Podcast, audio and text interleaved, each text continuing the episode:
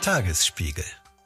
Ich hatte mal ein Wildschwein, ein Weibchen mit Jungen, die habe ich sehr gemocht. Und ich habe mal meinen Urlaub genutzt, drei Wochen lang, und bin ihr gefolgt. Ich wollte wissen, wie die so leben. Und ich durfte mit diesen Tieren mitlaufen, mit den Frischlingen und durfte ein bisschen als Jungsberechtigter sein, konnte auch zeigen, wie man wühlt. Die kleinen Frischlinge haben es nachgemacht und habe auch gesehen, wie fürsorglich Wildschweine sind. Ich fand das total faszinierend.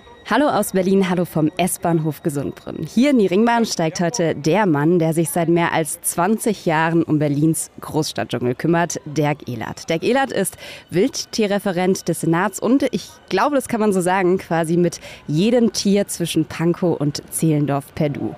Im Podcast sprechen wir über kleptomanische Füchse, über den Wildschweinlöwen, der im Sommer durch die Stadt gestreift ist und über die Frage, warum Berlin der perfekte Lebensort für Tiere ist. Mein Name ist Ann-Kathrin Hipp. Ihr hört hier eine Runde Berlin. Los geht's.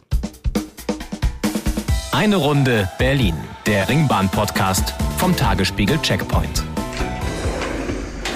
Ja, wir stehen hier am Bahnhof Gesundbrunnen. Es ist 9 Uhr, ziemlich verregnet. Dirk, schön, dass du da bist erstmal. Ja, schönen guten Morgen. Du hast dir ja hier das als Startstation ausgesucht. Warum? Naja, Nordkreuz ist ein guter Startpunkt, also Gesundbrunnen, weil man tatsächlich vom Norden aus hier in alle Richtungen gucken kann und kommen kann. Hier gleich hinter äh, dem Bahnhof äh, der Humboldthain ist, also eine große Parkanlage. Und hier am Bahnhof, man sieht das schon überall, haufenweise Tauben rumfliegen. Du sind Tauben ja wirklich nicht selten in der Stadt. Aber hier kann man sich sehr gut gerade in den Vormittagsstunden sehen, wie sie denn zwischen den Wartenden ihre Nahrung suchen. Und andererseits, so zwischen 8 und 10 Uhr kommt regelmäßig, und das finde ich so faszinierend, Habichte vorbei Reihe ein Habichtweibchen, die im Humboldthain brütet und hier nach Beute Ausschau hält und jeden Tag fast immer jedenfalls erfolgreich ist und manchmal sogar auf dem Bahnsteig ihre Beute schlägt. Und das, das ist das eine, das ist ja normal in der Stadt. Das Faszinierende ist, dass es kaum einen Fahrgast stört. Die gucken da gar nicht hin und ich denke mal, es müsst ihr doch sehen, wenn daneben ein so ein großer Habicht sitzt und eine Taube rupft. Nein, für alle, die das nicht wissen, wie groß ist so ein Habicht? Ein Habicht ist etwa zwei bis dreimal so groß wie eine Taube, kräftig gewachsen. Und das begegnet mir auch an anderen Stellen in dieser Stadt immer wieder, dass ähm, die Natur da ist und wir Menschen manchmal gar nicht sehen, was Faszinierendes für unsere Haustür und aber auf dem Bahnsteig läuft. Hallo, ich bin Lorenz Marold, Chefredakteur beim Tagesspiegel. Wenn Ihnen unser Podcast gefällt, testen Sie doch gerne auch mal unser E-Paper oder unser Digital-Abo mit allen Inhalten von tagesspiegel.de. Wir sind rund um die Uhr für Sie da, damit Sie wissen, was wirklich wichtig ist. In Berlin, in Deutschland und international. Sie können unser Angebot jetzt gratis testen unter tagesspiegel.de slash probieren. Der Tagesspiegel aus der Welt, aus der Weltstadt. Ja, ich habe das Gefühl, ich sehe auf den Bahnsteigen immer nur, und das ist jetzt wahrscheinlich aber auch meine Großstadtbrille, ähm, die Tauben, die du gerade benannt hast, und Ratten. Das sind so die Klassiker, die ich irgendwie sehe. Beides Grundnahrungsmittel für unsere Wildtiere, nämlich einmal die Habichte und einmal die Füchse, die hier in der Stadt leben. Sind die Tiere besser als ihr Ruf? Sie sind ja, ja eigentlich sie sind ja, ja, ein bisschen verpönt, muss Na, man sagen. Ja, der Ruf ist ja gar nicht schlecht. Also gerade bei den Tauben ist es so, dass wir sie ja mehrere tausend Jahre als kann man sagen, E-Mail-Verkehr genutzt haben, als es noch keine E-Mails gab. Und seit 150 Jahren haben wir gelernt, ach, wir brauchen die eigentlich gar nicht, jetzt wollen wir sie nicht mehr haben, damit kommen die Tauben nicht richtig klar. Sie sind ja immer noch da und übrigens, es sind natürlich immer noch weniger Ratten als Menschen in der Stadt und Tauben haben in den letzten Jahren auch nicht zugenommen. Sie sind nur konzentrierter an bestimmten Stellen. Jetzt hört man gerade einen Habichtruf übrigens, mal sehen, vielleicht sehen wir ihn auch, sodass man immer denkt, es sind mehr Tauben als vielleicht noch vor ein paar Jahren. Ja, habe ich bei ihm zu hören. Also das Kicken, Kicken, das war so ein großer, so ein lauter Ruf. Sehen kann ich sie aber auch nicht. Also es gibt natürlich auch Männchen hier, aber die Männchen sind etwas kleiner und fallen auch nicht so doll auf, weil sie sich meistens an die Tauben nicht rantrauen. Warum trauen die sich nicht ran? Weil die großen Habichte Respekt vor den kleinen Tauben haben? Nee, weil die Habichte deutlich kleiner sind als die Weibchen. Die sind ein Drittel kleiner, äh, müssen natürlich auch Tauben fressen, aber die Weibchen sind kräftiger. Und die Dame, die hierher kommt, beziehungsweise der Habicht, der hier am Gesundbrunnen immer jagt, ist eine Habichtdame. Und ähm, die holt sich jeden Tag ihre Taube, die sie eben braucht. Wir steigen jetzt gleich in die Bahn ein. Sie kommt, glaube ich, gerade angefangen. Ich würde sagen, wir suchen uns mal ein Plätzchen und reden dann gleich drinnen weiter. So. Guck mal, vielleicht können wir hier hin.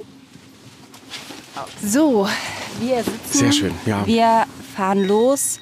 Öffis und Tiere, ist es eigentlich, wie oft musstest du schon Tiere aus der Ringbahn retten? Ich erinnere mich, dieses Jahr hatten wir, glaube ich, einen Waschbär im Bus. Und ich habe gehört, es gibt immer Stare, die am Alexanderplatz einsteigen und mit der S-Bahn fahren. Genau, es gibt auch Füchse, die ab und zu mal S-Bahn fahren. Ich weiß nicht, wie oft ich in diesem Jahr schon in der Ringbahn war und irgendwelche Tiere rausholen musste. Aber es ist auch klar, dass so eine große Stadt diese grün ist und so viele Tiere hat, auch immer wieder mal Tiere hat, die sich verirren, die denn in S-Bahn-Wagen reinkommen oder auch in U-Bahn-Stationen reingehen und die dann in irgendeiner Weise vielleicht panisch, unsicher werden. Oder, das ist ja viel häufiger, die Tiere eigentlich ganz ruhig sind, aber die Menschen panisch werden. Wenn wir jetzt nach links gucken, ähm, mhm. also in Fahrtrichtung rechts, dann sehen wir in diesem Böschungsbereich ganz viel dichtes Gehölz. Und hier ist übrigens ein schöner Platz, im Frühjahr mal mit der Bahn entgegen ins Uhrzeigersinn zu fahren und dann sich die Füchse anzusehen, die hier am Hang ihren Bau haben. Mhm. Könnte man ihm, ich hätte am liebsten den Wagen angehalten, um Ihnen hier zu zeigen. Ja. Einmal kurz Stopp äh, und Es gibt auch Humboldt-Hain gleich den nächsten am S-Bahnhof.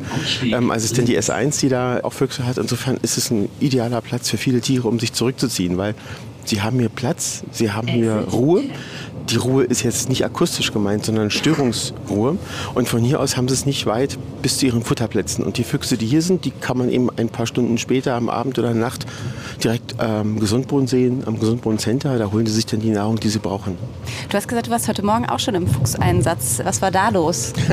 ja, also es ist eigentlich ja fast jeden Tag irgendwas. In diesem Fall ist es so, dass in den Wintermonaten grundsätzlich die Füchse besonders auffällig sind denn sie fallen in Ranz, also in diese verliebte Vermehrungsphase, in der sie manchmal entweder auffällig rufen, sich morgens zeigen oder eben sich verliebt zeigen, am Tage rumtollen und die Menschen dann immer glauben, die Tiere sind krank. In diesem liebeskrank Fall quasi. Ja, genau, ja. liebeskrank. Muss man den Leuten erklären, dass es nichts Unnatürliches ist, dass es was ganz Normales ist. Und in diesem Fall ist es ein Fuchsrüde, der in einem Hinterhof seit Tagen nachts bellt bellt? Ja, er ruft ganz laut nach einem Weibchen, die aber in diesem Hof nicht ist. Die ist wahrscheinlich außerhalb, aber er scheint sie da zu riechen. Und mhm. er ruft da sehr laut und die Leute werden wach fühlen sich gestört. Interessant, dass es an einer lauten Straße ist, wo die Autos draußen fahren, die Autos nicht stören und der Fuchs, der ruft, der stört die Leute. Und es hieß jetzt, ich muss was machen, der ist krank. Und obwohl ich mehrere Aufnahmen von dem Fuchs hatte, die hatten mir die Mieter schon zugeschickt, habe ich mir heute früh gedacht, ich gehe mal hin, fahre mal hin und schaue mir das an. Und es war natürlich kein Fuchs da, es war kein Rüde und keine Fee da, es hat auch keiner gebellt. Aber die Leute waren, glaube ich, beruhigt, dass ich mir es angesehen habe, es ernst genommen habe. Und ich kann Ihnen auch versprechen, dass es bald aufhören wird, denn spätestens Mitte Januar, Ende Februar ist dann die sogenannte Ranzzeit vorbei. Und er hat sich diesen Platz übrigens ganz bewusst ausgesucht, denn dieser Hinterhof ist relativ hoch im Sechsgeschosser und es ist relativ erhallend in diesem Hof und genau das ist sein Zweck. Er halt das, das bellt so schön, mhm. man hört ihn sehr laut und das ist genau das, weshalb er wahrscheinlich da morgens auftaucht und bellt, damit irgendwo ein Weibchen wieder rumläuft, vielleicht beeindruckt ist von diesem Kerl und dahin kommt. Wir werden nachher noch ganz, ganz viel über Tiere sprechen. Vorher würden wir aber vielleicht gerne einmal kurz über dich sprechen und deinen Job. Für alle, die nicht wissen, was du beruflich tust, wie würdest du deinen Job beschreiben? Ganz witzig. Also offiziell bin ich der Wildtierreferent des Landes Berlin. Das klingt erstmal danach, als ob man für die Wildtiere da sei. Aber ich muss dir wirklich sagen, ehrlicherweise braucht mich kein einziges Wildtier. Also die kommen gut ohne Dirk Ehlert zurecht. Aber Hallo, ich hätte da ein Problem. Genau. Meine Geliebte taucht nicht auf. Und das sind ja auch von der Ameise bis zum Wildschwein alle möglichen Arten. Aber die Menschen in dieser Stadt, die haben halt immer wieder Probleme, die haben Fragen, die, manche sind so unsicher. Und äh, vor vielen, vielen Jahren, das fing mal mit den Wildschweinen an, wo es sehr viele Fragen gab, im Hinblick auf die Tiere, die dann aus dem Wald kommen und in den Vorgärten die Gärten umwühlen, wie geht man damit um? Und die Behörden sind da sehr vorsichtig in der Äußerung und ich, es gab damals nur Behördenteile, die sagten, wir sind nicht zuständig. Und irgendwann eskalierte es und dann hat sich tatsächlich die Senatsumweltverwaltung damals gesagt, okay, wir brauchen aber jemanden, der zuständig ist. Die haben mich damals gefragt, ob ich das mache. eigentlich. Ja, ja, ja, absolut. und es ging zunächst einmal nur um Wildschweine und daraus wurden dann Füchse, Igel und Co. Und gibt es sowas wie einen Otto-Normaltag bei dir, wo du sagst, keine Ahnung, morgens bin ich immer und gucke nach einem Fuchs oder einem Schwein, mittags mache ich dann irgendwie Büroarbeit oder ist da jeder Tag unterschiedlich? Das ist das Schöne daran, dass jeder Tag unterschiedlich ist. Ich weiß immer nie, wie der Tag endet. Es gibt ein paar Fixpunkte, dass ich mal im Büro bin, die Anrufe beantworten muss oder Bürger beruhigen muss oder natürlich mit den Medien sprechen muss und soll. Ansonsten weiß ich nie, was passiert. Das ist das Großartige an meinem Job. Was waren so die letzten Problemanrufe? Also wir haben gerade schon über den Fuchs gesprochen. Was sind äh, noch so die großen Aufreger der Tiergossip, äh, der diese Stadt gerade umtreibt? Na, am Wochenende war jetzt ein Waschbär auf der A113 und hat da für Unruhe gesorgt. Das war ein Jungbär, der ja ein bisschen eine Tage schien. Mit dem war alles in Ordnung, wie wir feststellten, aber der sorgte für große Aufregung und interessant, dass dann sogar die Bundespolizei einen Teil dieser Autobahn absperrte und uns rief und versuchte uns dann irgendwie zu überzeugen, dass der Bär weg soll. Wir haben uns den dann angeschaut und wir haben den auch weggenommen, aber tatsächlich gehört ja auch in dieses Gebiet rein und haben ihn dann auch wieder zurückgebracht, aber nicht an die Autobahn. Aber es war natürlich ein großes äh, Tromborium drumherum. Ähm, dann war am und, was macht so ein Waschbär dann auf der Autobahn? Hat er sich verirrt? Der hat sich verirrt, ja. Der wollte wechseln, der wollte von A nach B. Das war auch gefährlich. Interessant ist, dass auf Bundesautobahnen an anderen Stellen außerhalb der Stadt niemand anhalten würde. Mhm. Ähm, aber es ist eben Berlin und es ist eine Stadtautobahn mit sehr viel Verkehr. Und da ist natürlich der Autofahrer etwas vorsichtiger und meldet sich vielleicht eher bei der Polizei, die dann auch versucht zu helfen. Und das eigentlich ist eine typische Umschreibung des Unterschiedes zwischen den Wildtierbewegungen in der Stadt und auf dem Land. Ist der Verkehr so das, was man sagen würde, das ist die größte Gefahr für Tiere hier? Oder lernen die mittlerweile bei Rot, muss ich an der Ampel stehen bleiben? Nein, es ist und bleibt natürlich die größte Gefahr für die größeren Wildtiere, sich in diesem Verkehr in irgendeiner Weise zurechtfinden zu müssen. Das kommt so ein bisschen natürlich auf die Tierarten drauf an. Es gibt einige Tierarten wie Igel, die können sich nicht an Verkehr gewöhnen. Die sind immer betroffen davon, weil sie denn eben den Lebensraum nicht mehr nutzen können. Der wird zerschnitten, sie kommen nicht von A nach B. Für den Fuchs ist es ein Lernprozess, für das Wildschwein auch. Das kommt so ein bisschen auf die Tierart an. Das heißt aber so eine Forderung wie, weiß ich nicht, Autos raus aus der Innenstadt, würde die Tiere freuen?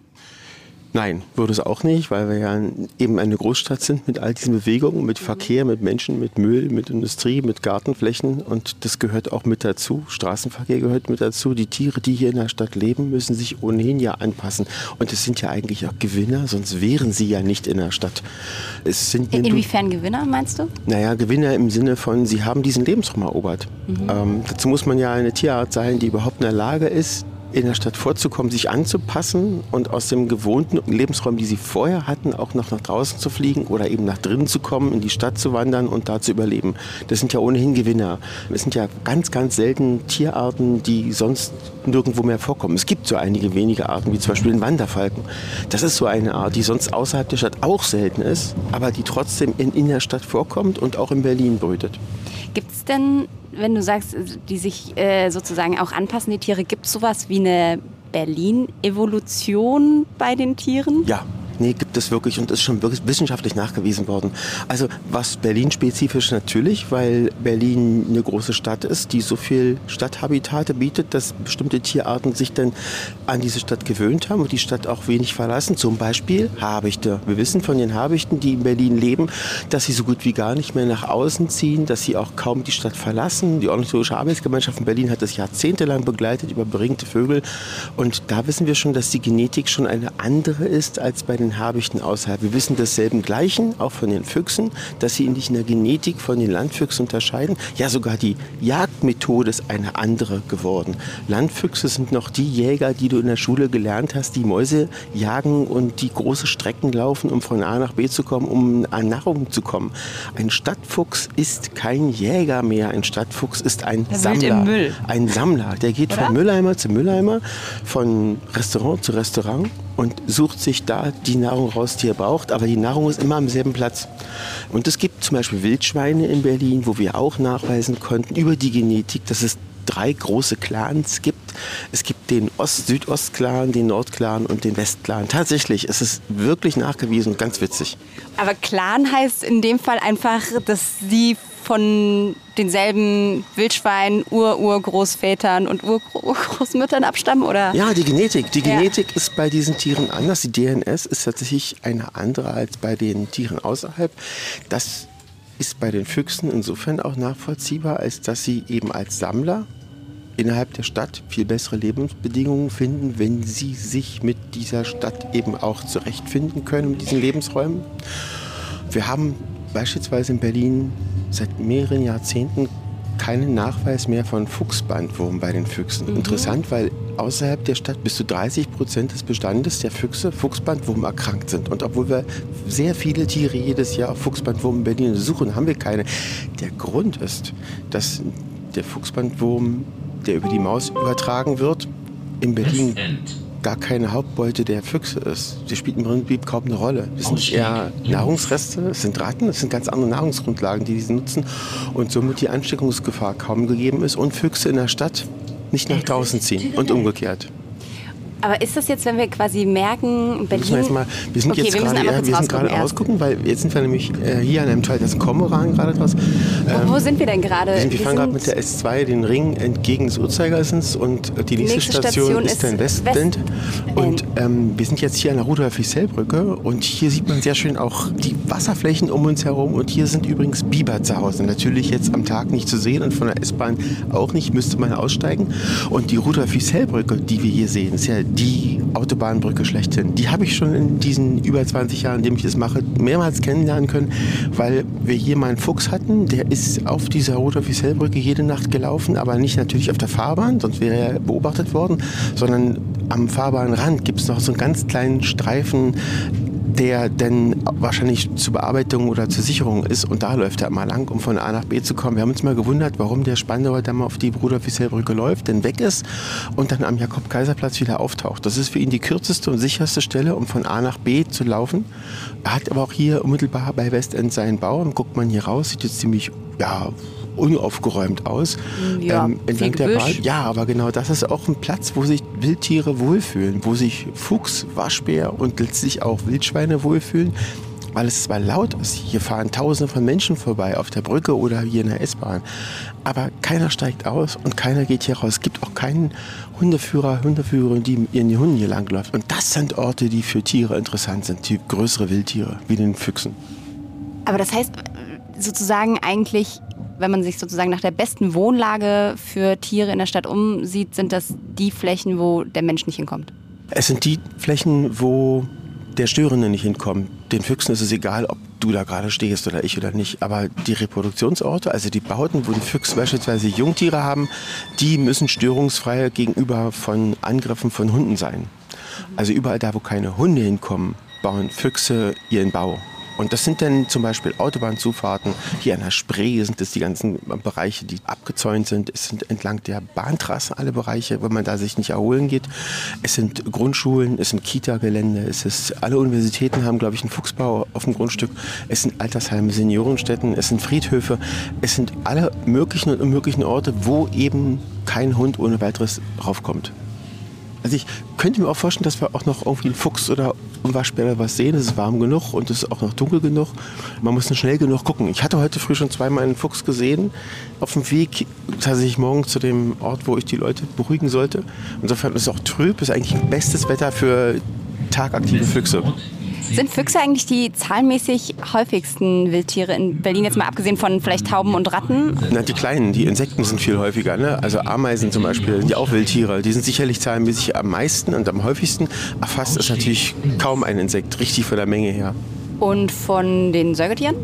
Von den Säugetieren sind es vermutlich Mäuse, die am mhm. häufigsten sind. Kleinsäuger grundsätzlich. Und dann geht es, je größer ein Tier, desto weniger häufig ist es. Ich habe mal mich so im Vorhinein so ein bisschen versucht, auch so nochmal verschiedene Sachen zu lesen zu Tieren in der Großstadt. Und ich hatte den Eindruck, es gibt so unterschiedliche Glaubensrichtungen. Also sowohl Biologen, die sagen, dass Berliner Lebensräume nichts mit Biodiversität zu tun haben und dass die Tiere eigentlich nur hierher kommen, weil sie keinen anderen Lebensraum haben, als auch Leute, die sagen, die Landschaften sind eigentlich lebensfeindlicher als Großstädte. Wozu würdest du tendieren? Ja, beides ist ein bisschen bisschen richtig. Also grundsätzlich mhm. ist es so, dass der Stadtraum wie Berlin durchaus einen attraktiven Lebensort darstellen kann. Das sieht man daran, dass auf Berliner Gebiet inzwischen mit 15.000 bis 20.000 Tier- und Pflanzenarten eine höhere Biodiversität herrscht als auf vergleichbarer Fläche außerhalb der Stadt. Es liegt einmal daran, dass eben auch auf einer Betonfläche bestimmte zum Beispiel Bakterien, Algen, Moose wachsen, die vielleicht in einem Wald nicht wachsen. Das liegt aber auch daran, dass auch eine Art zumindest so viel Potenz haben muss, dass sie sich aus dem Land wegbewegen kann. Es muss also genug Potenzial da sein oder es muss genug alternative Lebensräume da sein. Erschreckend ist, dass eigentlich außerhalb der Stadt ja die Fläche häufig unbebaut ist und dass eigentlich dort die Biodiversität viel höher sein müsste. Guckt man sich aber die Landschaft an und die Hälfte Deutschlands ist intensiv landwirtschaftlich genutzt, dann ist auch klar, dass da kein Lebensraum mehr für Tiere und Pflanzen ist. Das ist eine Monokultur. Wenn man da langläuft, dann ist nur noch eine Pflanzenart da. Es wird alles dafür getan, damit nichts anderes wächst und nichts anderes äh, leben kann. Und insofern ist es klar, dass die Arten, die können Alternativen suchen und Insekten gibt es inzwischen, und das finde ich eher erschreckend, häufiger in der Stadt mit mehr Individuenzahlen als Insekten außerhalb der Stadt. Und wenn wir dann über diese Berlin-Evolution sozusagen sprechen, ist das was, was gut ist oder was problematisch auch irgendwie ist? Ah, das ist auch nicht problematisch. Also das zeigt mir ja eher, dass es Anpassungen gibt. Mhm. Ja? Also es ist doch cool, dass wir sehen, dass sich Tiere anpassen können, dass es da eine Veränderung gibt. Natürlich passt mir das auch nicht, dass bestimmte Tiere eben in die Stadt kommen, die eigentlich draußen bessere Lebensräume verdient haben. Aber das entscheidest du und ich ja nicht, wo die leben. Wir haben noch was am Kopf von Tieren, die sich irgendwo anders bewegen müssten, weil wir es so kennengelernt haben. Das heißt, so ein bisschen romantisch verklärt auch, oder? So romantisch Tiere, verklärt. Wenn du zum Beispiel, ja. wenn du zum Beispiel äh, heute Sechsjährigen sagen würdest, malen wir doch mal ein Reh. Ich glaube, in einer Schulklasse von 30 Kindern würden 29 Kinder ein Reh im Wald malen weil es immer schon so war und weil wir es in der Schule so gelernt haben und weil es in den Kinderbüchern Bambi so ist. hat auch, genau, Bambi, Bambi hat auch im, Wald, Wald gelebt. Aber eigentlich sind Rehe gar keine Waldtiere. Es waren noch nie Waldtiere. Rehe sind eigentlich Offenlandtiere. Auch große Rothirsche waren nie im Wald. Die haben wir in den Jahrhunderten in den Wald gescheucht, weil wir sie woanders gejagt haben. Wenn man sie fragen würde und wenn man sie ließe, dann wären die Hirsche in der freien Landschaft. Und deswegen siehst du eben zum Beispiel in der Bahn, nicht im Ring, aber wenn du mit der Bahn außerhalb der Stadt fährst, auf dem freien Feld in den Wintermonaten, auch im Sommer, überall Rehe sitzen. Und wenn du mal in Nationalparke fährst, wo nicht geschossen wird, wo nicht gejagt wird, wie Müritz Nationalpark oder wie zum Beispiel Mecklenburg-Vorpommern, Bodensche Landschaft, dann siehst du da auf offener Landschaft die großen Hirsche, nämlich die Rothirsche laufen. Und die sind auf ganz freier Fläche und nicht im Wald. Und glaubst du, das ist Desinteresse, warum die Leute dann, dann nicht Bescheid wissen? Oder es ist, fehlt die Aufklärung? Oder was ist sozusagen... Es fehlt einfach das Wissen. Aber es mhm. liegt natürlich auch daran, dass ich mich mit dieser Materie beschäftige. Seit wann? Aber ja, also ich glaube, ich kam auf die Welt und am zweiten Tag habe ich mich für die Tiere interessiert, ja. Aber ich will nur sagen, es ist, es ist ja auch so, wenn du mit mir jetzt zum Autorennen gehen würdest, ich würde keine Automarke erkennen. Das ist nicht schlimm. Ich habe dich ja vielleicht oder andere, die mir das erklären. Ja, aber ich, ich leider auch nicht, aber Ich erkenne nichts. keine Automarke. Ich erkenne ja. auch keine Telefonmarken. Es muss funktionieren. Mhm. So, die finden es wahrscheinlich schlimm, die Informatiker, dass man sie eigentlich auch zurechtfinden müsste. Und so ist es, glaube ich, auch mit der Natur. Und dafür bin ich da. Ich bin der Erklärer. Und man muss es wieder und wieder erklären. Es ist nicht schlimm, dass viele es nicht wissen. Und ich bin damit quasi geboren. Ich bin in Berlin geboren. Ich habe Berlin nie verlassen. Möchte ich auch nicht. Und insofern war für mich auch immer klar, ich befasse mich mit den Tieren, wenn ich groß bin. Und das tue ich auch. Aber das heißt auch, du hast dich als äh, kleiner sozusagen, als du noch nicht groß warst, auch schon mit Tieren befasst? Hast irgendwie, weiß ich nicht, draußen in Berlin die Tiere beobachtet? Ja, ja. Ich war irgendwie äh, fünf oder sechs, da war mein erstes Buch ein Vogelbuch, was ich mir gewünscht habe. Da bekam ich auch so ein Fernglas.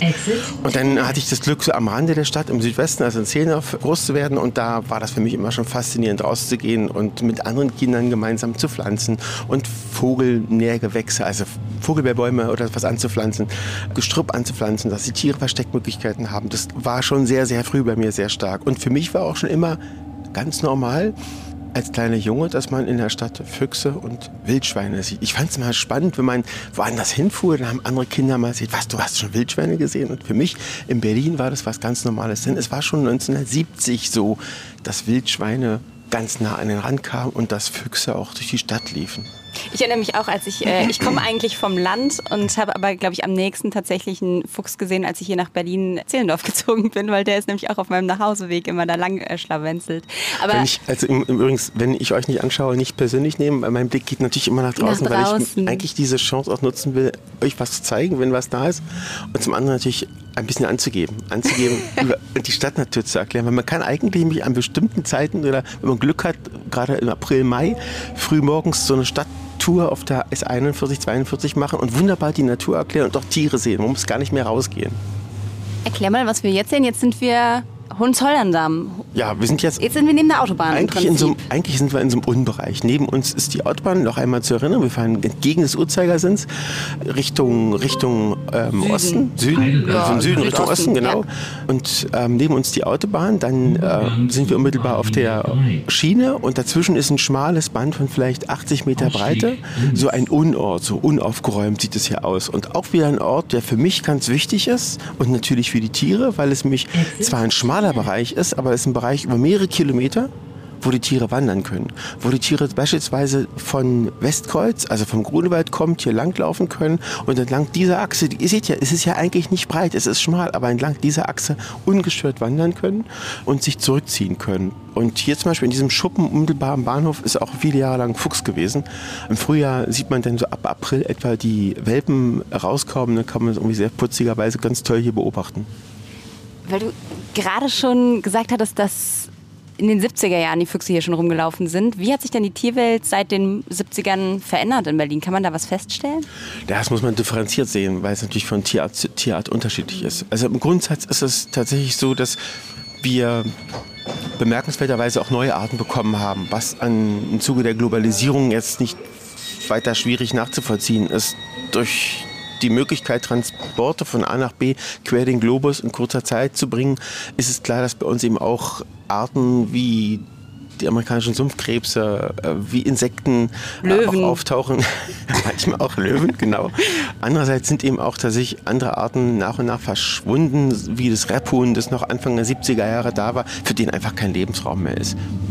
Was suchst du? Suchst du gerade einen Fuchs? Oder was? Ich suche alles. Ich suche alles, was sich bewegt, was am Rande sitzt und was man jetzt schnell mal übersehen könnte. Der Blick geht natürlich in erster Linie auf das Buschwerk und da muss man nicht auf die hohen Bäume schauen, das kann man auch, aber vor allem im Buschwerk sitzen manchmal eben jetzt Füchse und Waschbären, manchmal noch Marder, die sich dann hier in den frühen Morgenstunden nochmal ausruhen. Für die ist der Zug ja keine Störung. Und wenn du hier vorbeifährst, kannst du ganz nah beobachten, alle zwei Minuten sehen die diesen Zug. Wenn die immer erschrecken würden, dann würden die nicht in der Stadt lohnen können. Gibt es eigentlich beim Tiere spotten sozusagen irgendeine Kunst, irgendwas, wie man das äh, gut lernen kann? Es kommt immer darauf an, was du beobachten willst. Klar, wenn ich einen Fuchs beobachten will, gucke ich nicht nach oben in den Himmel, logisch. Ansonsten ist es grundsätzlich so, dass ich mir immer die Natur zur Hilfe nehme. Einmal das Wissen, was man sich so anlernt, dass man ungefähr auch erahnen kann in den Jahren, wo die Tiere sich so bewegen. Das andere sind dann Indikatoren. Also oft ist es so, dass die Amsel eben warnt, wenn da ein Fuchs läuft im Frühjahr oder dass die Krähen schimpfen, wenn da ein Waschbär irgendwo rumhüpft oder eben ein Grünfink ganz aufgeregt und der hüpft, wenn da eine Walteule irgendwo sitzt. Also die Indikatoren nehme ich durchaus zur Hilfe, ohne die würde ich viele Arten gar nicht selber entdecken können. Es klingt so ein bisschen für mich fast nach Kennst du noch Dr. Doodle? Ja, der mit den Tieren sprechen konnte. So ein bisschen klingt das für mich nach Dr. Doodle-Vibes, dass du so ein bisschen den Tieren zuhörst. Ja, aber es ist so ein bisschen auch vergleichbar wie jemand, der Sprachen beherrscht. Der hört natürlich mhm. sofort, wenn einer äh, aus einem bestimmten Gebiet aus der Schweiz kommt oder wenn einer aus Portugal kommt oder wenn einer aus Island kommt. Ich kenne die Sprachen zwar, aber ich bräuchte eine Weile, um die tatsächlich auch hören zu können, erkennen zu können.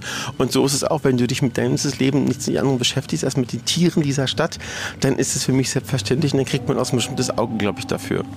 Du kannst aber nicht mit Tieren kommunizieren, oder? Ich versuche es, aber oft funktioniert es nicht. Also es ist so, dass man kommunizieren kann, aber die hm. Tiere diktieren immer die Kommunikation. Ich neige, Inwiefern? Naja, also die Tiere suchen manchmal den Kontakt, weil sie neugierig sind. Und man muss darauf eingehen, man darf aber nicht glauben, dass man sie bestimmen kann. In dem Moment, wo ich mich wirklich darauf einlasse und denke, jetzt möchte ich das und das erfahren, ich gehe zu diesem Tier hin, dann ist schon diese, diese Lösung vorbei. Dann gehen die Tiere in der Regel schon weg. Also das Beste ist, um mit Tieren zu kommunizieren, man sollte desinteressiert wirken. Das ist mal die größte Herausforderung. Wie beim Dating in Berlin, so ein bisschen. Absolut.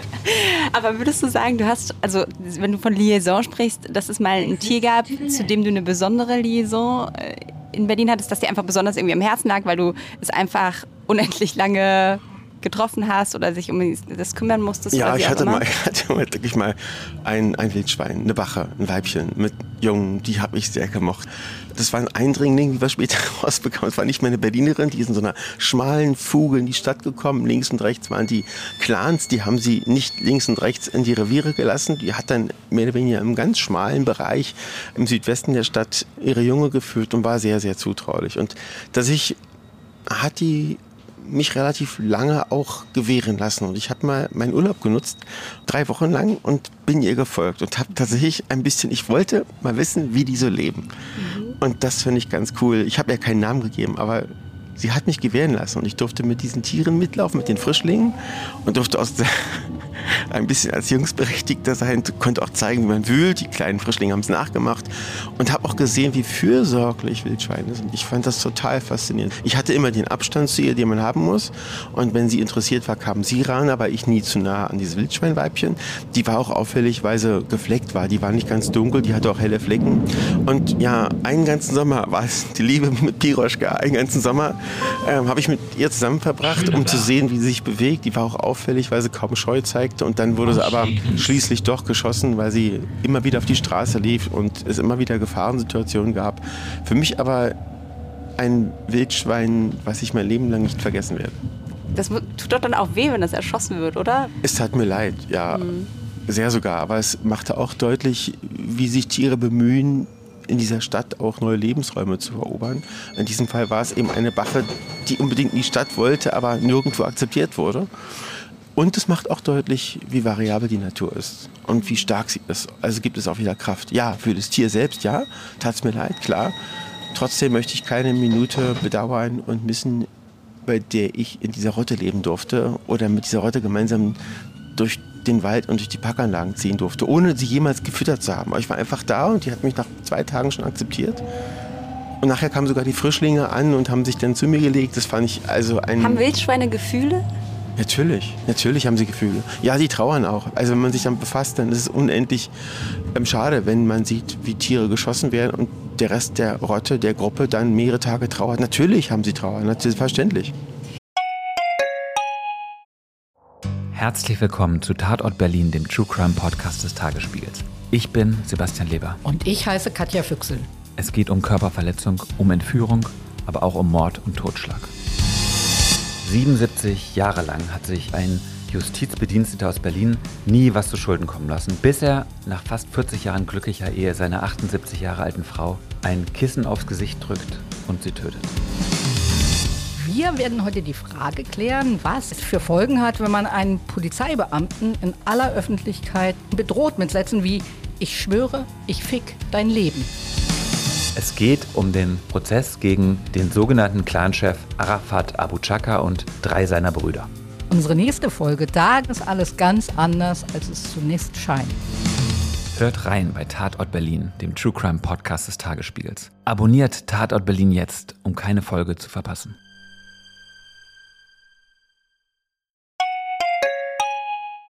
Kennst du Charles Forster, der äh, britische ja. Naturwissenschaftler, ja. der doch mal angefangen hat, sich in die Rolle der Tiere zu versetzen? Und dann war er, glaube ich, ein Dachs, ein Fuchs und hat dann wirklich versucht, wie die zu leben, um so ein bisschen nachzuvollziehen, wie die Tiere ticken. Ja, es äh, hilft auf alle Fälle, sich in die Rolle der Tiere zu versetzen, auch wenn uns das natürlich nur ansatzweise gelingt. Aber dass eben Tiere auch ihren Lebensraum brauchen und haben, aber anders leben wie wir und die Umwelt auch anders wahrnehmen, ist auch klar. Jetzt sind wir am Südkreuz.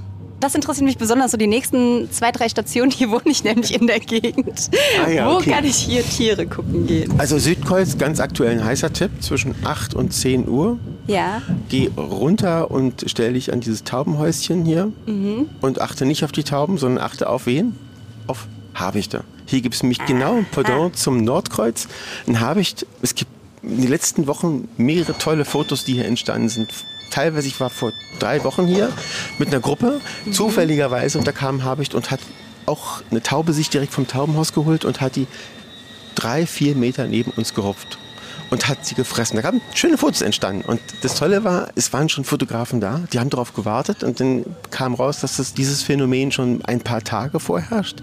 Eine Habicht-Jungdame von diesem Jahr, die da quasi jeden Tag sich dann ihre Taube holt.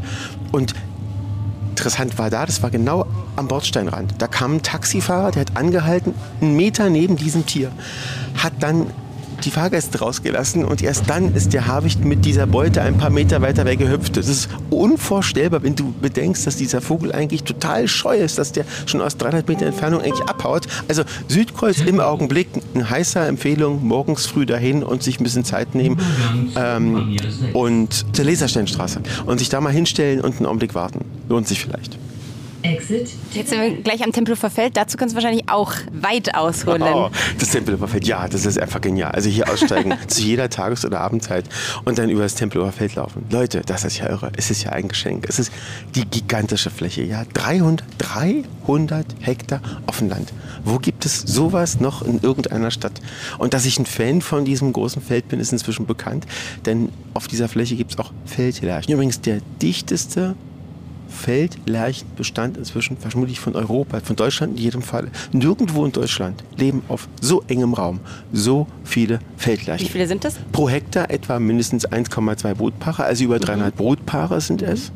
Und das Besondere daran ist, sie haben ja eigentlich auch die Möglichkeit, sind ja frei, sind ja nicht angebunden, im Umland zu brüten. Sie machen es nicht. Und warum machen sie es nicht? Hier gibt es genug Insekten, hier gibt es genug Versteckmöglichkeiten.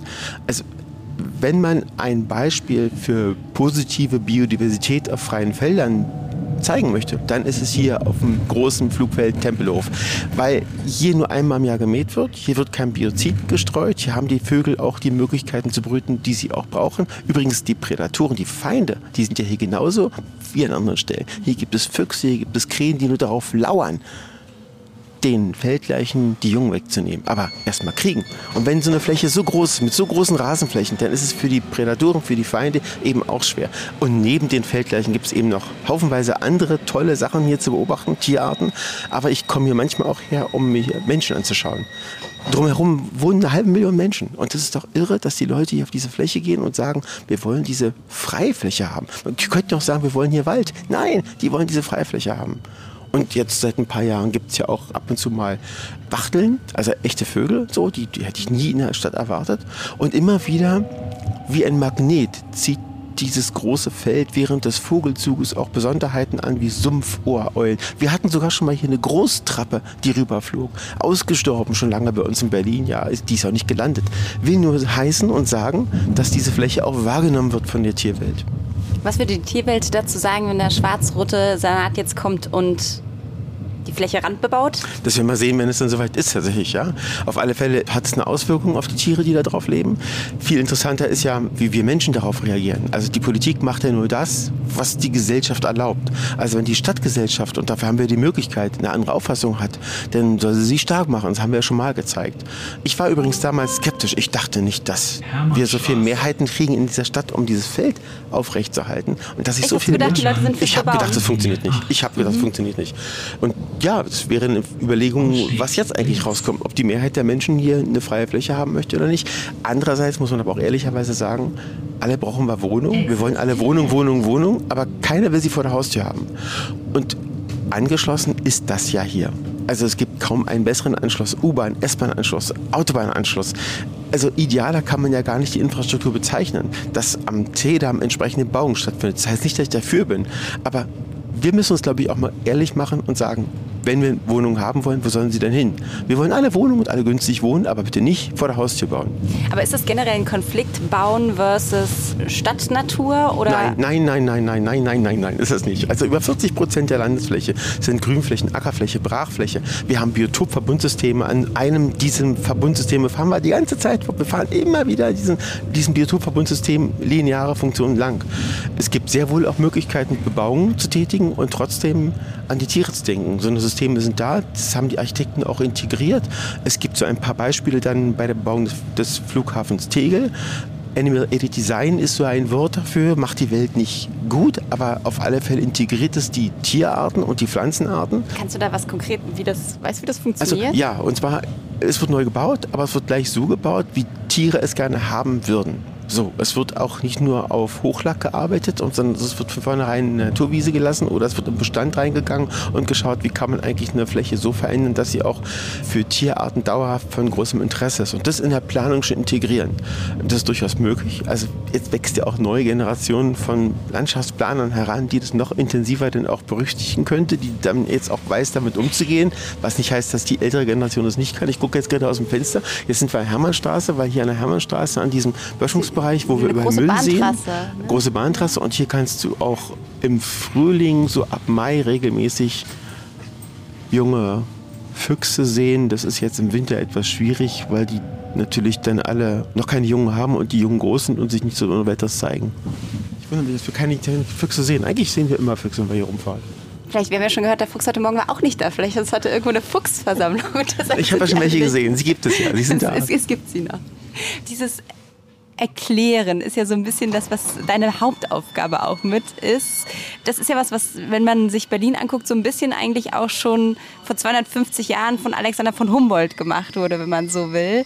Der hat damals, glaube ich, 50.000 Briefe geschrieben, um den Leuten irgendwie nahezubringen, was er in der Tierwelt entdeckt hat. Was sind für dich sozusagen auch die Hauptkanäle, würdest du sagen, wie du die Tierwelt vermittelst?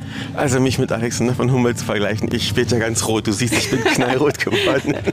Aber tatsächlich, es ist mir wichtig, den Menschen zu sagen, was hier passiert, mhm. ob sie wollen oder nicht. Ich kann nicht erwarten, dass all die Menschen in dieser Stadt auch Naturfreunde werden und dass sie Tierfreunde werden. Müssen sie auch gar nicht. Aber es ist tatsächlich heute viel einfacher als noch vor einigen Jahren nach draußen zu gehen im elektronischen Sinne und den Menschen zu erklären, was vor der Haustür passiert. Also über moderne Medien, vor allem über Journalisten, mit Hilfe von Journalisten zu arbeiten und über die Faszination der Hausnatur zu sprechen. Und das ist mir ein ganz, ganz wichtiges Anliegen, weil wir sehen alle dasselbe, interpretieren es einfach anders oder nehmen es nicht wahr. Und darum geht es mir. Ich möchte begeistern, ich möchte alle anstecken von dieser Natur und möchte ihnen zeigen, wie großartig diese Stadt ist. Es ist ja auch, glaube ich, ein Wildtier-Kompetenzzentrum geplant. Bist du da eigentlich auch irgendwie involviert? Ja, Muss da, ja eigentlich. Da bin ich involviert, na klar. Und immer wieder gibt es Ideen, wie man das Ganze noch ein bisschen institutionalisiert, wie man das Ganze noch perfekter gestaltet, weil es braucht ja Engagement und das Engagement kann nicht nur von Ehrenamt kommen. Es gibt ja unendlich viele Menschen, die sich für die Tiere einbringen und einsetzen. Ob das die Menschen sind, die sich um die Igel kümmern, um die Eichhörnchen, äh, um die Biber, die Fledermäuse und das sind zum größten Teil alles Ehrenämter. Nun kann man nicht erwarten, dass der Staat sich auch um alle Tiere kümmert. Das funktioniert nicht.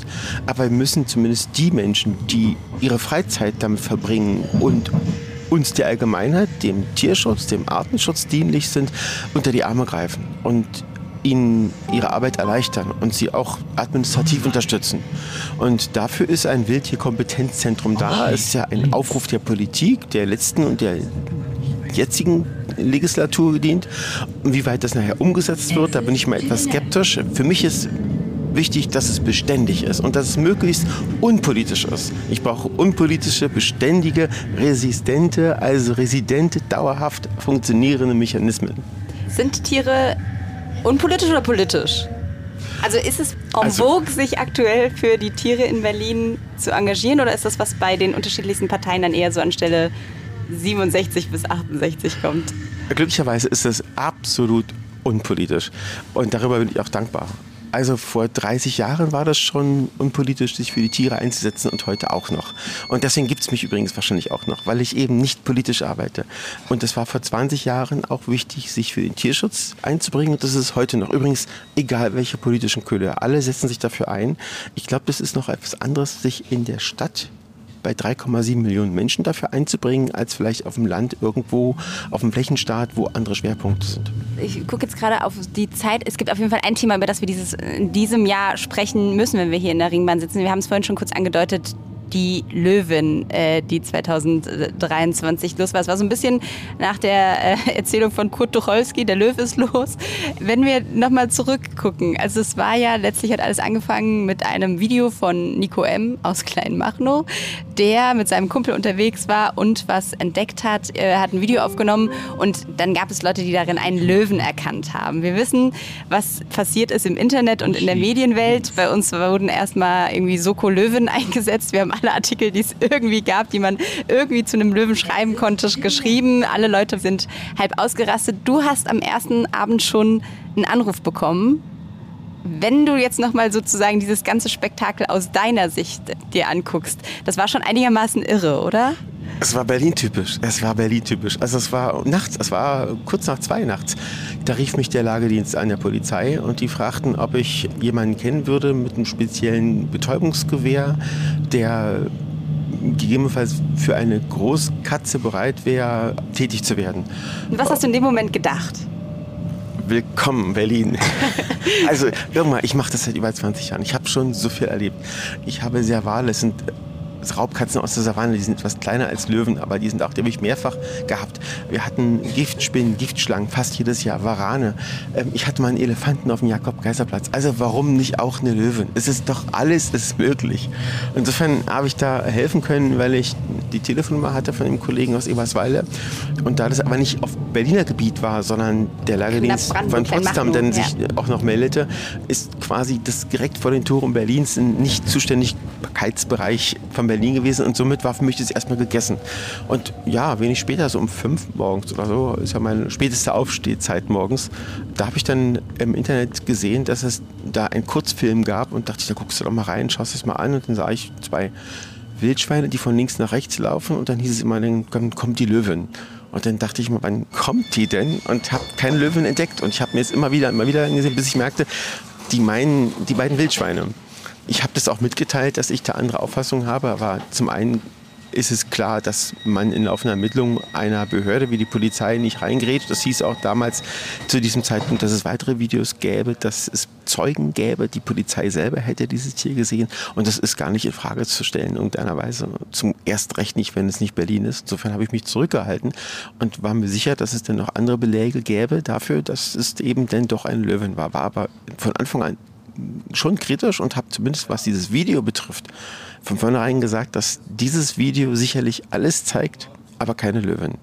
Und hast dann zwei Tage lang dir alle Tweets ja, es war relativ äh, Medienartikel durchgelesen ja, genau. es waren, und geschmunzelt. Es waren, ja, es waren schöne Tage, weil es wieder mal klar wurde, dass, sagen wir, wenn einer sagt, dass der Kaiser was anhat, alle glauben, der hätte was an und spätestens dann am zweiten Tag klar wurde, dass das vielleicht doch gar kein Löwe ist. Es ist aber jetzt ähm, nicht verwerflich. Also ich finde es gut, dass tatsächlich da man das ernst genommen hat. Übrigens ähm, sind wir gerade Treptower Park. Treptower Park, fahren über die Spree und ähm, Treptower Park äh, jetzt hier um diese Jahreszeit sind keine Nachtigallen da, aber wer mal richtig gut in Berlin Nachtigallen sehen will, der steige bitte Treptower Park aus, geht raus, so ab Ende April für 14 Tage und kann wunderschön die Nachtigallen hören. Ganz, ganz nah, ganz viele hier im Treptower Park. Und wie ist das nochmal mit den Nachtigallen, mit den Melodien? Die komponiert ihr die selbst? Nein. Ja, doch, doch. Also die Nachtigallen haben, also diese Stino, die stinknormale Nachtigall, die hat so um die 150, 200 Strophen. Es, es gibt aber Begabte und weniger Begabte. Und die begabten Nachtigallen, die älteren vor allem, die haben manchmal 300, 400, 500, im Einzelfall sogar mehr als 600 verschiedene Strophentypen. Gigantisch, dieser Vogel. Der ist aber jetzt in dieser Jahreszeit im Winter ganz weit weg, der ist in Afrika, kommt aber ganz bestimmt pünktlich Ende April wieder, versprochen. Und dann muss man mal hergehen. Hier aussteigen, das kann ja nicht vergessen, Treptower Park, runter, man muss nicht viel laufen, 50 Schritte vielleicht und schon ist man im Nachtigallenparadies. Also auch was für Faule, 40, 50 Schritte. Genau, das ist das Schöne am S-Bahn-Ring. Man, man kann irgendwo aussteigen, stehen bleiben und Tiere beobachten. Hast du eigentlich ein Lieblingstier? Nee, komischerweise. Nee, wirklich. Es kommt so ein bisschen immer darauf an, gerade welche Jahreszeit ist und was mir gerade begegnet. Also ich habe viele Lieblingstiere, vom Wildschwein angefangen über Ameisen, je nachdem, was da gerade immer aktuell ist. Was ist jetzt aktuell dein Lieblingstier? Was ist gerade en vogue? Naja, der Fuchs. Der Fuchs den, der den Fuchs, Fuchs finde okay. ich unbedingt toll, weil er einfach so viel für Aufregung sorgt überall sich zeigt, bis auf heute und einfach zu Berlin gehört. Wenn wir über Lieblingstiere und Lieblingstiergeschichte, ich habe noch mal im Vorhinein überlegt, so was sind eigentlich meine Top 3 Lieblingstiergeschichten in Berlin und den einen haben wir schon gerade genannt, nämlich den Wildschweinlöwen und habe dann noch mal überlegt und dann muss man natürlich Wildschweinlöwen ist cool. und da muss man eigentlich ja noch über das Wildschwein, das den Laptop des nackten Mannes geklaut hat, am Teufelsee sprechen. Das war auch glaube ich so ein ganz großer Aufreger und dann habe ich noch an den kleptomanischen Fuchs eben gedacht. Aus, ich glaube Steglitz-Zehlendorf war es, der einfach Berge von Schuhen geklaut ja, hat. Ja. Und alle Leute haben sich gewundert, wo denn ihre Schuhe hin sind, bis irgendwann ein Mann im Wald diesen Berg von Schuhen mit dem Fuchs entdeckt hat. Und das war keine Fee, war kein Weibchen, die die Schuhe geklaut hat. Das war ein Rüde. Also du siehst, das ist unabhängig vom Geschlecht, das kann jeder machen. Aber das sind eben schöne Beispiele, ähm, wie wir tatsächlich aufmerksam werden auf so eine Tiere, wenn Auffälligkeiten bestehen. Aber wenn man sich dieses Tier und deren Verhalten mal genauer anguckt, das ist etwas völlig Natürliches. Das, das war ein junger Rüde und das passiert nicht nur dort, sondern wahrscheinlich Dutzend, hundertfach jedes Jahr. Denn ähm, Füchse meistens im Sommer die wollen sich an der Jagd beteiligen, wenn sie bei den Eltern noch leben. Die wollen zeigen, dass sie auch jagen können. Und dann besorgen sie durchaus auch Gegenstände, die gegebenenfalls einfach zu besorgen sind wahrscheinlich, einfach oder? zu besorgen sind und die auch Grundnahrungsmittel sind. Denn wenn wir unsere Schuhe genauer angucken, haben wir oft noch echte Ledersohlen und das ist nichts weiter als totes Tier. Also ist es für einen Fuchs nur folgerichtig, gerade für einen Jungfuchs, der noch zu Hause wohnt, sich zu beteiligen, diesen Schuh mitnimmt, nach Hause bringt und ihn dann vor den Eingang packt, um den Eltern zu präsentieren, guck mal, ich sorge auch für Futter. Und die Kunststoffschuhe sind häufig alte Kunststoffschuhe, die wir zum Beispiel in der Laube irgendwie anhaben. Das sind Schuhe, klingt jetzt nicht ganz lecker, aber es sind Schuhe, die wir oft barfuß anhatten, wo sehr viel Salz von unserem Körper an diesem Schuh klebt. Das ist für einen Fuchs was Großartiges. An Salz kommt ja sonst nicht so einfach. Also ist es eigentlich aus den Fuchsaugen was ganz Großartiges, diese Schuhe zu klauen, nach Hause zu bringen und nachher zu Hause zu präsentieren, guck mal, was ich alles mitgebracht habe. Es wäre, sagen, wie wenn man in die Lehre geht, noch zu Hause wohnt, die ersten 100 Euro nachher auf den Tisch packen und sagt, guck mal hier, Eltern, ich habe mich beteiligt, das habe ich bekommen und gebe euch ein Fünftel meines Geldes. Das ist bestimmt voll die große Enttäuschung für die Eltern und den Fuchs gewesen sein, als dann plötzlich alle Schuhe und alles, was man nachher erbeutet hat, wieder weg waren, oder? Naja, die fangen ja wieder von vorne an zu suchen. Bei der Klausau, da war das eigentlich auch typisch. Ich habe mit dem Mann nachher sprechen können, dem das passiert ist. Auch diese Szene ist eigentlich nur in Berlin möglich. Aber da war es eigentlich auch völlig nachvollziehbar, weil in dieser Tüte vorher Nahrungsmittel waren. Und die Sau jeden Nachmittag an den See kam, weil sie gewohnt war, dort zu baden und weil die Leute, wenn die da picknicken, immer was liegen ließen, das sie fressen konnte. Und dann hat die Sau, das Wildschwein, also die Bache, in diesem Fall ein weibliches Tier, diese Tüte gesehen. Das roch noch so schön nach Nahrung. Dann hat die Tüte genommen und ist damit weggerannt. Die wollte bestimmt nicht online gehen mit diesem Gerät.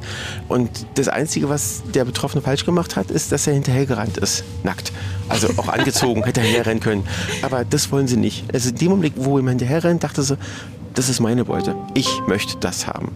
Ähm, hätte man sie einfach da mit der Tüte kauen lassen und die merkt dann ziemlich schnell, dass da nichts drin ist, dann lässt es liegen. Aber dadurch, dass der Aufstand herlief, dachte sie, der will mir meine Beute wegnehmen. Jetzt aber weg. Und dadurch sind die beiden da nackt, sie und er, durch den Wald gerannt. Er hat ja seinen Laptop wiederbekommen. Aber eigentlich ein schönes Beispiel dafür, wie ein einfacher, natürlicher Prozess für uns etwas schief dargestellt und teilweise auch kaum nachvollziehbar in die Öffentlichkeit gerät. Gibt es irgendeine Geschichte, die ich jetzt vergessen habe, wo du sagen würdest, das ist auf jeden Fall bei deinen Top 3 Mensch-Tier-Geschichten hier in Berlin noch mit dabei? Naja, es sind natürlich immer wieder Besonderheiten. Also wie eben ein Serval, den ich fast anderthalb Jahre immer wieder mal beobachten musste und wo Meldungen von einer Raubkatze kamen, die aber nicht konkret gefasst werden konnten und immer nur als Puma beschrieben wurden oder als Löwe und auch die Trittsiegel nicht so übereinstimmten mit dieser Tierart. Und wir dann wirklich nach anderthalb Jahren erst dieses Tier über die Polizei eingefangen in einer Laube im Norden der Stadt präsentiert also es hat tatsächlich bekommen. existiert. Also es hat tatsächlich existiert, tatsächlich, ja. Und wie ein Mythos zog sich das anderthalb Jahre lang durch die Stadt. Und ich werde nicht vergessen, dass mal eine ältere Dame, es war die erste, die sich bei mir meldet, die wohnt in Spandau. Und die hatte mir erzählt, dass sie einen Puma gesehen hat, der über den Zaun sprang mit einer Katze in der Schnauze und was habe ich ja, so eine Anrufe kommen mir öfter mal. Und sie den ganzen Tag am Fenster säß im Erdgeschoss und da hatte ich gedanklich gleich vor Augen, aha, jetzt sagt sie mir gleich, dass sie ein Polster unterm Ärmel hat und den ganzen Tag aus dem Fenster guckt. genau das erzählte sie mir auch. Und dass sie das beobachtet hätte, da gab ich nicht viel drauf. Ich notiere mir sowas und also ein Dreivierteljahr später rief ich sie nochmal an und fragte nach, ob sie die nochmal gesehen hätte, dieses Tier. Und sie sagte, nein, nein, hat sie nicht mehr gesehen, aber sie war sich sicher, dass es eben so ein Puma war. Und ähm, dann nach weiteren, ein Dreivierteljahr, also nach anderthalb Jahren, als das Tier gesehen wurde und auch festgenommen wurde, also aufgegriffen wurde, kam ich zu ihr und habe ihr das Foto geschickt und sagte, genau der war es. Und es gab auch ein Belegfoto ein halbes Jahr vorher schon von dem Saval. Und wie wir später feststellten, der eine im Westen, der eine im Norden der Stadt, waren das nicht dieselben Servale. Also einen haben wir das gefangen. Heißt, es gab Gibt es mutmaßlich noch einen, der irgendwo Aber ist schon 15 Jahre her, ich glaube es nicht mehr. Aber daran siehst du eben, dass einige Änderungen da sind und einige mysteriöse Tiere rumlaufen, was aber nicht gleich heißt, dass es für uns gefährlich wird. Und man kann wahrscheinlich auch nicht mehr nachvollziehen, wo die eigentlich herkommen. Ob das jetzt aus dem Zoo, Nein, die der war nicht wahrscheinlich gechippt. Das gemeldet. Tier, was wir bekommen haben, was auch eingefangen wurde, war nicht gechippt. Das sind dann Tiere, die illegal gehalten wurden. Das Menschenwille ist ein Himmelreich. Also die- es ist nicht gestattet, sich sowas zu halten oder nur, wenn man sich sowas hält, unter bestimmten Auflagen, sehr strengen Auflagen. Aber die Menschen, die halten sich alles Mögliche und auch illegal. Man sieht es ja auch an den Dingen, die wir uns halten dürfen. Zum Beispiel die Schildkröten, die dann 50, 60 Jahre alt werden, die wir irgendwo nicht mehr haben wollen und einfach nach draußen setzen, was wir alles so insgesamt an Tieren zu Hause haben und irgendwann rausbringen. Hast du selber ein Haustier? Nein, nein, nein, nein, habe ich nicht. Also ich habe auch keinen Hund und keine Katze, weil dafür einfach keine Zeit ist. Manchmal denke ich, ach ja, Hund wäre nicht schlecht, aber ich bin nur draußen und in der Verwaltung ist es schwierig. Und ein Hund stört auch oft ähm, bei der täglichen Arbeit. Aber es ist jetzt nicht bei dir so eine Grundsatzfrage. Oder würdest du sagen, es gibt, wenn du jetzt zum Beispiel über die Schildkröte sprichst, auch Tiere, die eigentlich nicht Haustiere sein sollten? Ja, gibt Ja. es absolut. Es gibt Tiere, die sollten wir uns bitte nicht als Haustiere halten. Aber wir Menschen neigen eben dazu, dass wir irgendwas süß und, und toll finden und dann wollen wir sowas haben. Wie mit Harry Potter und den Eulen. Kaum war der Film draußen, fingen alle Leute an, sich Eulen zu halten. Das ist natürlich menschlich und nachvollziehbar, hat aber Wirklich, das war so ein Ding, dass man da angefangen ja, hat, Eulen alles, alles ja? was äh, in den, in den Filmen erfolgreich ist, wollen die Menschen auch später haben. Und bei Nutztieren, da geht es vielleicht noch bei Haustieren auch, aber bei Wildtieren sollte man es eher nicht machen. Wir verwechseln eben auch oft etwas. Ne? Also nichts gegen den Tierschutz, aber im Vergleich zum Beispiel mit Knut wird es deutlich. Ne? Knut, dieser Eisbär, den wir mal hatten, da haben sich Gott und die Welt darum gekümmert, von alle niedlich. Den haben sie verhätschelt, hohe Besucherzahlen in den Zoo gebracht. Und als er starb, waren alle ganz traurig. Das ist schlimm, ja. Aber eigentlich ist doch Knut nur ein Tier. Also ein Eisbär. Viel eher sollten wir uns Gedanken machen um die Eisbären da draußen. Also um die Art. Und das ist eigentlich das, was mir immer viel wichtiger ist. Das einzelne Tier, das mag ich auch. Aber der Artenschutz, das Ganze ist doch viel wesentlicher. Wir nehmen dem Eisbären im großen Stil im Augenblick den Lebensraum. Ich meine sogar, dass wir das noch erleben werden, und wir sind beide jung, dass es den Eisbären nicht mehr geben wird. Weil der Lebensraum jedes Jahr um ein etliches Wirklich? weggenommen wird. Der hat kaum noch Lebensräume. Wo soll er denn hin? Das Eis ist weg. Sein Lebensraum wird weggenommen. Und andererseits verhältschen wir aber so eine Tiere im Zoo, was ich jetzt nicht misslich finde. Ich finde es gut. Aber das eine ist eben Tierschutz. Da finden wir das Tier ganz toll. Und das andere ist der Artenschutz. Der Artenschutz ist da aber eigentlich das viel ganzheitlichere, das viel weiterführende. Das ist eigentlich das, um was es geht. Und so ist es auch in der Stadtnatur. So ist es hier im S-Bahn-Ring. Der einzelne Fuchs, wenn er verletzt ist, tut mir leid, aber dann wird er gegebenenfalls, wenn es ihm nicht mehr geht, eingeschläfert. Viel wichtiger ist, dass die Lebensräume erhalten bleiben für Füchse. Dass die Gesamtpopulation erhalten bleibt. Und das ist das, was mir auch wichtig ist für die Stadt Berlin. Und macht ihr da sozusagen der Blick jetzt auch in Richtung Klimawandel? Wir merken es ja, wir haben jetzt irgendwie einen Hitzesommer nach dem anderen etc. Also hast du jetzt auch gerade hier jetzt auf konkret auf Berlin Sorge um die Artenvielfalt, dass da ist die bedroht gerade? Also um die Arten mache ich mir denn langfristig gesehen weniger Sorgen, weil die irgendwie zurechtkommen. Ich mache mir um die Menschen Sorgen, weil wir brauchen die Arten. Also das ist zwar schade, wenn ich nicht mehr die heimischen Arten vor mir hätte, die wir ja brauchen, um zu überleben. Aber vielmehr müssen wir uns wirklich Sorgen um uns selbst machen, weil wir im Augenblick in einem, in einem großen Umfang unsere eigenen Lebensgrundlagen wegnehmen. Und ich meine jetzt nicht, dass wir den Baum fällen, sondern ich meine, dass wir Stück für Stück die Biodiversität wegnehmen, was viel wesentlicher ist. Die Natur kommt irgendwie zurecht. Selbst in Bakterien und Algen wird es irgendwann hoffentlich ein Neubeginn geben. Aber so weit soll es nicht kommen. Also der Klimawandel zeigt, dass einerseits tatsächlich sich sehr viel ändert und sehr viel zum Negativen, einiges zum Vorteil. Aber andererseits durchatmen 2023 war ein geiles Jahr, was den Niederschlag betrifft. Und du siehst mich mit Sicherheit nie traurig, wenn es so trüb ist wie heute, weil es ist wieder ein Tag, wo es ein paar Prozentsätze Regen im Monat gibt. Und 2023 ist bald vorbei, aber wir haben kein Defizit in der Regenmenge. Das heißt, dass wir endlich mal den Zustand haben, dass das Wasser wieder ins Grundwasser gehen kann, dass unsere Lebensgrundlagen für 3,7 Millionen Menschen, nämlich das Grundwasser, wieder gesicherter sein kann nach den defizitären Jahren, die wir vorher hatten. Das heißt nicht, 2024 ist alles gut, aber es ist zumindest mal ein Moment des Aufatmens. Deswegen ist jeder Regentag für mich ein Glückstag. Und das an einem Regentag in Berlin könnte eigentlich ja passender nicht sein, dass wir den uns heute rausgesucht haben. Aber das heißt, du würdest sagen, vielleicht weil du auch nochmal gerade gesagt hast, so eine, die, wir brauchen die Arten als Menschen. Vielleicht auch nochmal, wenn sich jetzt der Einzelne irgendwie Gedanken macht, was kann ich eigentlich tun? Gibt es da irgendwas, was du raten würdest oder ist es am Ende ein ja, auf die na, ja, ja, ja, ja, ja, ja, da, ja, okay, Frage. los, Natürlich los. kann jeder was machen. Also jeder kleine Schritt zählt. Ob das auf dem Balkon vielleicht ist eine andere Pflanzen, nicht mehr Geranien, sondern was dauerhaftes Pflanzen. Den Gärtner im Innenhof ansprechen, ob er ihm nicht mehr dauernd mäht, sondern mal den Langrasen lässt. Wenn man irgendwie Einfluss hat, vielleicht mal Flächen entsiegelt, nicht darauf warten, dass die Stadt was macht. Selbst ist die Frau, selbst ist der Mann, selber versuchen im Garten Flächen zu schaffen, wo das Wasser dann eben äh, versickern kann. Und ich selber spreche übrigens auch Grünflächenämter an, erst letzte Woche, die im Winter anfangen, unter den Sträuchern das Laub wegzuhaken. Unsäglich, das sollte verboten werden, weil unterm Hecken das Laub liegen bleiben soll. Da bleibt es der Boden feuchter, es wird Nährstoff gespeichert und das wäre wichtig für viele Tier- und auch Pflanzenarten, dass man das da lässt. Das sind Kleinigkeiten. Damit machen wir die Welt nicht gut, aber deutlich besser. Ist die Verwaltung offen für solche kleinen Minitipps? Hören die dir zu? Also die Verwaltung ist ein Trägerhaufen. Und das ist auch richtig und wichtig so. Und letztlich müssen wir in der Verwaltung ja auch die Dinge umsetzen, die uns die Politik vorgibt. Es ist ja nicht so, dass die Verwaltung macht, was sie will. Die Politik gibt uns die Gesetze und wir müssen es umsetzen. Weil es wahrscheinlich kein Laub unter der Hecke wegrechen Gesetz gibt. genau, es gibt dieses Grünanlagengesetz, wo drin steht, wie was zu handhaben ist. Und es gibt natürlich auch aus der Praxis, die gute Praxis heraus, Probleme in den einzelnen Revieren, wenn eben es trocken wird und das Laub wegweht und die Leute dann wiederum sich beschweren, dass Laub auf dem Weg liegt. Aber ich glaube, das ist der Naturschutz und der Artenschutz und überhaupt der Umweltschutz fängt bei uns an. Bei dir, bei mir, bei all diesen Menschen hier in der Bahn und auch bei jedem zu Hause und vor der Tür. Muss nicht darauf warten, dass die Stadt irgendwas macht oder dass die Verwaltung irgendwas macht. Jeder kann einen kleinen Schritt tun. Und ich glaube, wir sind auf einem guten Weg und wir zeigen es auch seit vielen Jahrzehnten. Also, wenn man im Bundesgebiet über Berlin spricht, dann kommt ja häufig die Antwort, das ist so ein bisschen schmutzig und so ungepflegt. Das Wort schmutzig mag vielleicht sein, aber ungepflegt, ey, was ist das denn für eine Ehre? Ungepflegte Gärten, ungepflegte Wälder, was ist das für eine Ehre? Das ist doch ein Riesenkompliment. Also ungepflegt nehme ich als Kompliment, dreckig, na gut, da mag man recht haben, da müssen wir ein bisschen dran arbeiten.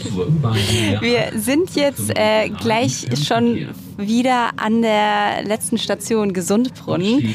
Ich würde noch ein Thema ganz zum Schluss aufmachen, weil wir jetzt in der Adventszeit sind, kurz vor Weihnachten. Und wir haben im Büro so ein bisschen äh, rumgescherzt über Weihnachten und die Tierwelt. Und dann haben wir uns gefragt, welche Tiere würden eigentlich an der Weihnachtskrippe hier in Berlin stehen, wenn die heute noch mal so existieren würde. Damals war es ja, glaube ich, Ochs Also und Esel. logisch, in der Krippe selbst wäre der Waschbär. Dann wäre natürlich ähm, die Löwen am Rand, 2023 in jedem Falle.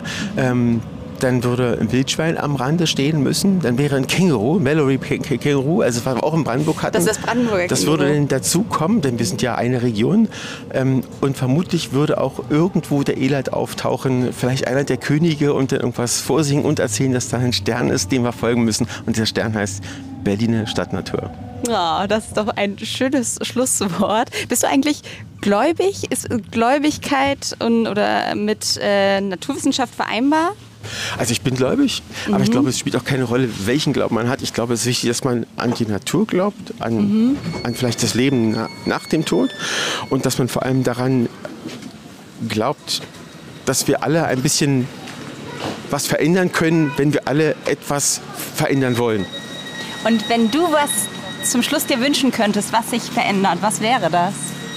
Jedes Jahr so viel Regen, dass wir alle in der Stadtgesellschaft tatsächlich auch ein bisschen aufmerksamer sind, was die Natur betrifft und ihr gegenüber mit mehr Respekt begegnen.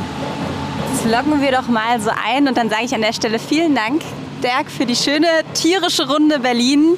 Und wir sagen Tschüss, bis zum nächsten Mal. Ich danke euch und es ging total schnell rum. Eine Runde Berlin, der Ringbahn-Podcast vom Tagesspiegel Checkpoint.